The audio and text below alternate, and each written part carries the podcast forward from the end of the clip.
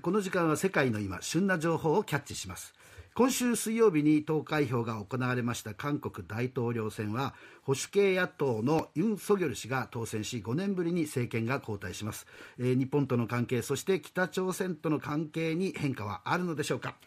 毎日新聞ソウル特派員の渋江千春さんにズームでつないでお話を聞きます。渋江さんおはようございます。おはようございます。おはようございます、えー、お久しぶりですが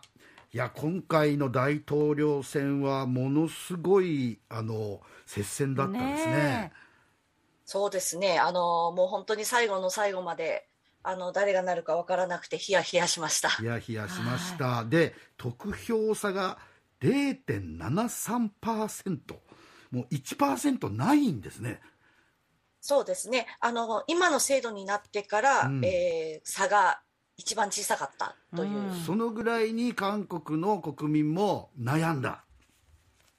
そうですね、うん、あのもともとそのまあ主要な候補が2人いたんですけれども、はい、あのまあ、2人ともちょっとですね、まあ、あのスキャンダルが指摘されたりとかして、えー、まあ、やっぱりあの聞くと、まあ、あのちょっとどっちもという人も多かったんですけども、それでも やっぱり投票に行かなくちゃいけないっていうふうに考えた人が多くって、はいはいうん、まあ、思ったよりかはあの投票率がかなりあの高い数値で出ましたね。だったんですよね。はい、うん、でで70何パーセントあっても接戦になったっていうんですが、まあ、実際にはその、えー、保守系野党が政権を奪還しユン・ソギョル氏。日本で報じられてる感じで言うと、まあ、対日関係は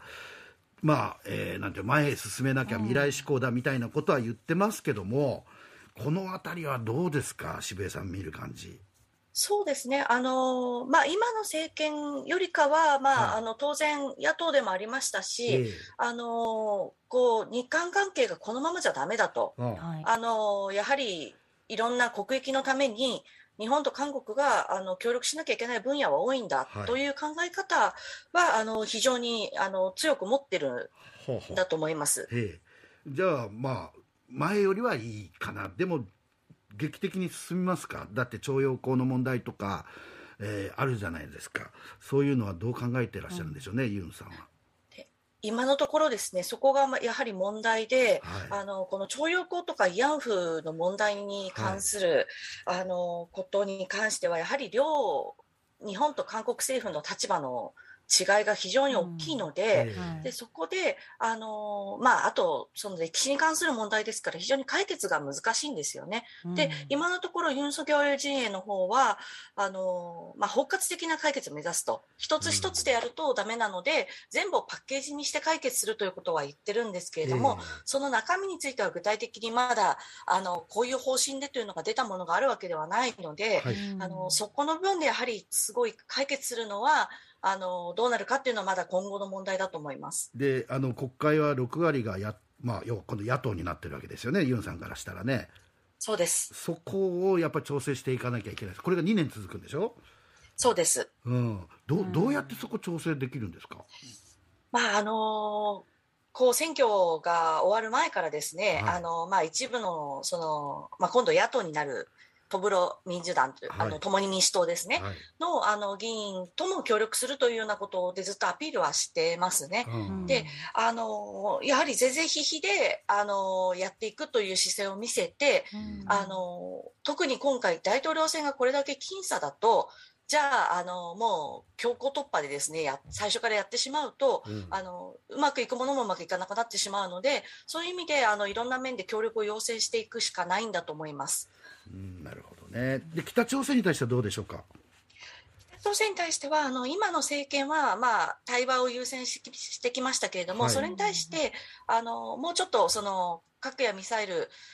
特にミサイル発射が起きた場合にはきちんと断固たる対応を取るという姿勢を取ってますので、はい、あの少しそういう意味では強硬とまでは言わないですけれどもあのそういう立場になるんだと思います。渋江さん自身取材してて日本にとってはどちらの大統領が良かったですか？難しい質問ですね。あの、は日韓関係はあの両方とも、はい、あのもう改善をしなきゃいけないというところでは一致していたので、あのそこはちょっとまあ置いといて、まあ、北朝鮮に対する対応という意味で言うと、はい、あのユン・ソギョルさんの方がどちらかというとこうしっかりあのこう強く対応するという姿勢を見せているので、そういう意味で言うと日米韓のあの安保協力の面で言うと、はい、あの足並みを揃えやすいのはユン・ソギョルさんかなというあの気はします。これ多分ね日本の人みんな思ってることを次質問したいんですけども韓国の大統領ってその座から降りた途端に収監されたりとか なんか、まあ、訴追されたりなんかいろいろあるじゃないですか、まあ、暗殺されたりなんていう。今回ムン・ジェインさんは大丈夫なんですかね？あの非常に難しい質問なんですけれども、はあ、あのやっぱり選挙戦でもそのあたりがあの議論になった部分があって、ええ、ユン・ソギョルさんが特にあの元あの前検事総長だったこともあって、はいはい。うん、もしあの自分が大統領になったらそういうまあ赤兵戦争するのかと言われて、まあ、あのユン・ソギョルさんは原則論として、はい、あの疑惑があるなら捜査しなきゃいけないって答えたんですけども、うん、それが非常に問題になったと。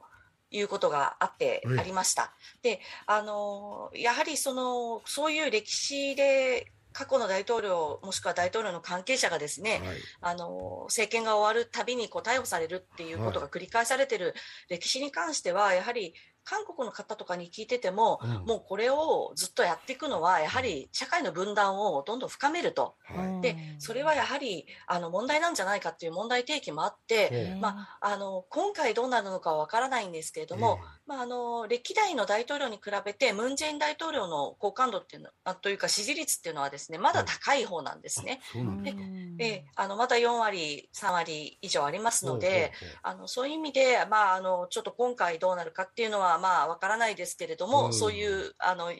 そういう点を問題視している声っていうのは韓国内からも上がっています。なるほどね、だからまあひょっとしたらそのユンさん自身はそれを続けてもいいそのぐらいのことだろうという、まあ、検事総長だと、まあ、もっと言うと、ムン・ジェインさんが検事総長を選んだんでしょ、これ、もともとね、ユンさんって。そうです。ね、要は、もともとはまあ大統領の、えーまあ、側近というか、だったのが対立したわけですからね、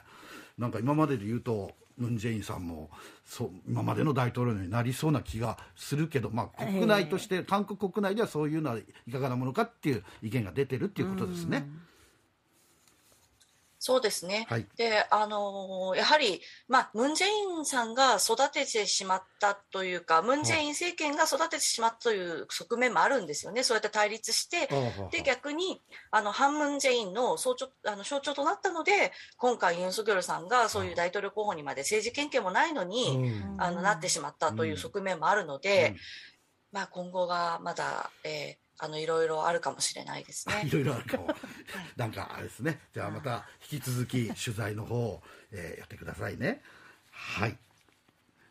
ね？はい。しげさん、はい、さん、はい。あのお疲れだと思いますけども、大統領選終わって、はい、今日も一面に渋谷さんの記事毎日新聞出てましたんで読ませていただきました。はい、お疲れ様でした。はい、引き続きありがとうございました。はい、またあのソウルの状況また教えてください。はい。ありがとうございました。毎日新聞ソウル支局の、えー、渋江千春さんでした。